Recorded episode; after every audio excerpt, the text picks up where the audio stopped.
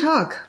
Auch heute möchte ich Ihnen eine Episode aus der gottlosen Type vorlesen. Anfang Juli 2020 meldeten die Agenturen, dass der Verfassungsschutz in Sachsen einen neuen Chef hat. Ich kannte ihn bis dahin nicht, also kein Kommentar. Zu seinem Vorgänger wurde vermeldet, dass er Mitglied in einer Burschenschaft gewesen sei. Das wiederum verwunderte mich überhaupt nicht. Sie werden gleich merken, warum, wenn ich Ihnen die Episode Schmutzfüße vorlese. Die Journalistinnen und Journalisten drängelten sich wie sonst kaum auf einer Veranstaltung der Linken. Kommt er oder kommt er nicht? Das war ihre Frage. Er kam. Hans-Georg Maaßen seit 2012 Präsident des Bundesamtes für Verfassungsschutz. Sein Vorgänger im Amt, Heinz Fromm, war angesichts des NSU-Desasters zurückgetreten. Näheres gab er nicht kund. Aber unbestritten ist, dass die Ämter für Verfassungsschutz mehr als ein gerüttelt Maß Schuld am Totalversagen der Sicherheitsbehörden hatten. Verfassungsschutz als Geheimdienst auflösen. V-Mann-Praxis sofort beenden. War die Podiumsdiskussion 2013 in Berlin-Prenzlauer Berg überschrieben. Die erste Forderung fand Georg Maaßen erwartungsgemäß voll daneben. Was sonst?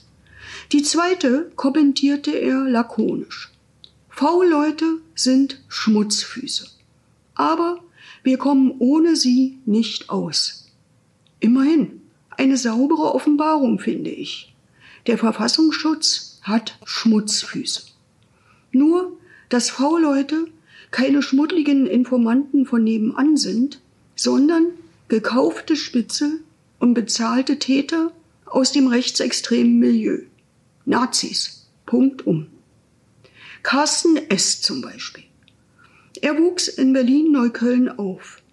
Im vereinten Deutschland zog er gen Osten, nach Königs Wusterhausen, und erarbeitete sich alsbald in der Nazi-Szene einen gewaltigen Ruf, weit über die Mark Brandenburg hinaus.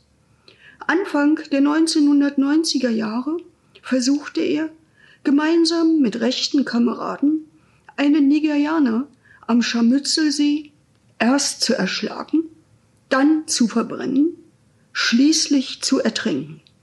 Das Opfer überlebte nur knapp. Carsten S. wurde zu einer langjährigen Haftstrafe verurteilt.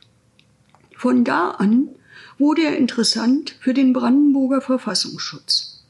Man warb ihn als V-Mann an. Tarnname Piato. Alsbald bekam er Hafterleichterung. Sein V-Mann-Führer, ein Beamter des Verfassungsschutzes, chauffierte ihn verlässlich zu Nazi-Konzerten und zurück.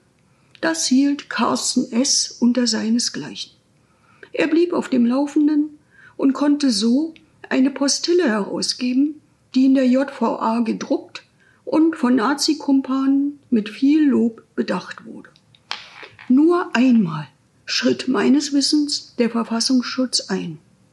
Man bat Piato, seine eigenen Artikel in dem Hetzblatt nicht mehr mit seinem Klarnamen Carsten S. zu zeichnen. Später absolvierte er ein Praktikum mit positiver Beurteilung. Das stimmte die Richterin, die seine vorzeitige Entlassung verfügen sollte, offenbar milde. Hinzu kam, dass Carsten S. alias Piato eine Festanstellung in Aussicht hatte. Auch das sprach für ihn.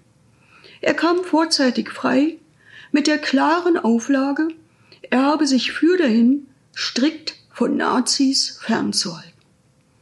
Was der Richterin verschwiegen wurde, das erfolgreiche Praktikum hatte Carsten S. in einem Naziladen in Sachsen absolviert. Und als Festanstellung in Aussicht sollte er eine neue Filiale desselben im Raum Berlin-Brandenburg eröffnen.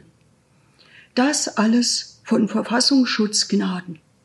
So baut man Nazi-Netzwerke auf, anstatt sie zu bekämpfen.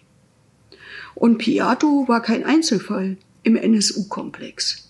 Im Untersuchungsausschuss des Bundestages fragte ich den damaligen V-Mann-Führer von Piato, ob ihn rückblickend Zweifel plagen. Nein, beteuerte Herr Meyer platt. Kurz darauf wurde er Präsident des Landesamtes für Verfassungsschutz im Freistaat Sachsen.